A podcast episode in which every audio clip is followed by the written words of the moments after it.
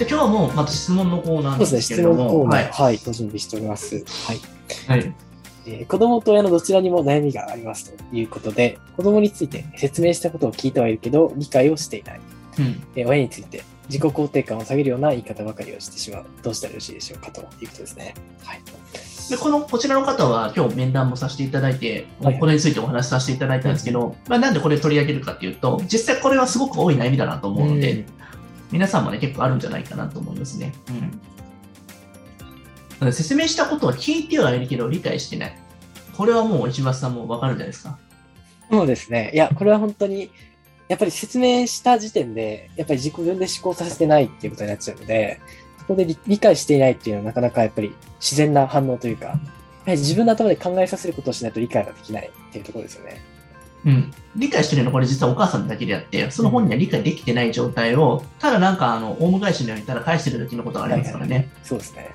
うんちびっこがなんか喋ってる喋ってるって言ってるけど、それを親が言ってることはただオウム返ししてる場合のパターンがあるし、分かったっていうそのただ言葉を言ってるだけでその場をなんか逃れてるみたいな思考することを。確かに確かに。なんかそあのそれについて理解してるかどうかっていうのは、そのなんかあの、そのことに対して質問、ね、ディスカッションしていけばいいってことですよね。うん、なるほど、なるほど。でこれに対してこういうことだけど、これはどういうふうに思うって言われた時に、うーんっていうのはストレスになると思うんですけど、そういうことを絶えず繰り返していくんですよ、質問攻めみたいなことをしていって。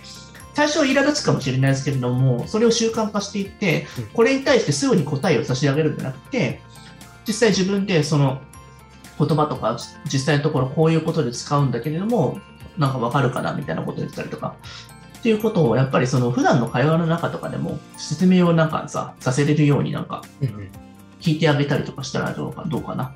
なるほど、なるほど。じゃあ完全にこう、与える与えるばっかりになってしまっているので、こう、待つ姿勢がすごく大事だということですね。そうですね。待つのにもちょっとテクニックがありますけどね。うん。なるほど。うん。まあ自己肯定感を下げるような言い方をしてしまうっていうことなんですけど、やはり罵声罵倒を浴びせたくなりますよね。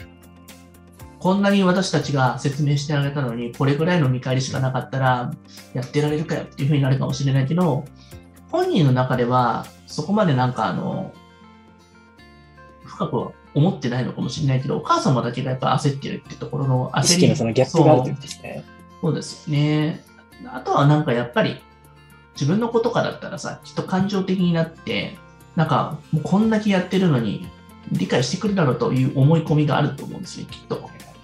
なんかあの、わ我が子だから血が繋がってるから私の気持ちは通ずるんじゃないかとか、なんか謎のテレパシー的な感じで思い込んでる可能性ありますけども。まあもはや別人なんで、うん。あとはあとはは、我が子が実際その小学校の時9歳とか10歳の子が、そんなことやってたのか自分がっていうふうな考えた時に、多分そんなに考えてないと思うんで、いそうですね。はい。うんまあ、子供なんてたかだか9年、10年しか生きてないから、うんうん、そんなには 考えてないと思いますよ。そうですね。確かにそんなに深刻に捉えてないそこに対して自己肯定さ下げるようなことを言っててもちょっとアホらしいかなと思うので、うん、まあまあこんなもんなんだろうなっていうふうに、ね、でもいきなり6年生とかになってくるとマジでお姉ちゃんお兄ちゃんになってくるから。ビビるように変わりますからね本当にそうですね。その成長は著しいですね、本当に。もう大体6年の前半ぐらいまでが反抗期めちゃくちゃ激しいのでそれがちょっと落ち着いてくると一一気にお兄ちゃんとお姉ちゃんになるからそこと同時に成績も上がってくるからそんなになんか深く考えなくてもいいかなと思いますけどね精神的な成熟を、まあ、待ってあげるという大事ということですね。そうですよねはいなるほど。ありがとうございます。では人によってねこ個体差あると思うけどねそこは、うんそうですね。まあ、時期は本当に人によりますからね。でも中10を超えてちょうどね、あの受かってくると別人のように変わりますよね、石橋さん。うんそうですね。本当に、もう以前とは、本当に同じ子なのかってぐらい、そうですね。目の座り方が違いますね。はい。完全変態のカブトムシみたいな感じですよね。やはり、そうですね。さなぎを経て大きくなる感じですね。反抗期はさなぎですからね。そうですね。うんうん。抵抗があるっていうことはね、大きな、ね、成長を取りようとしている瞬間でありますからね。うん、なるほど。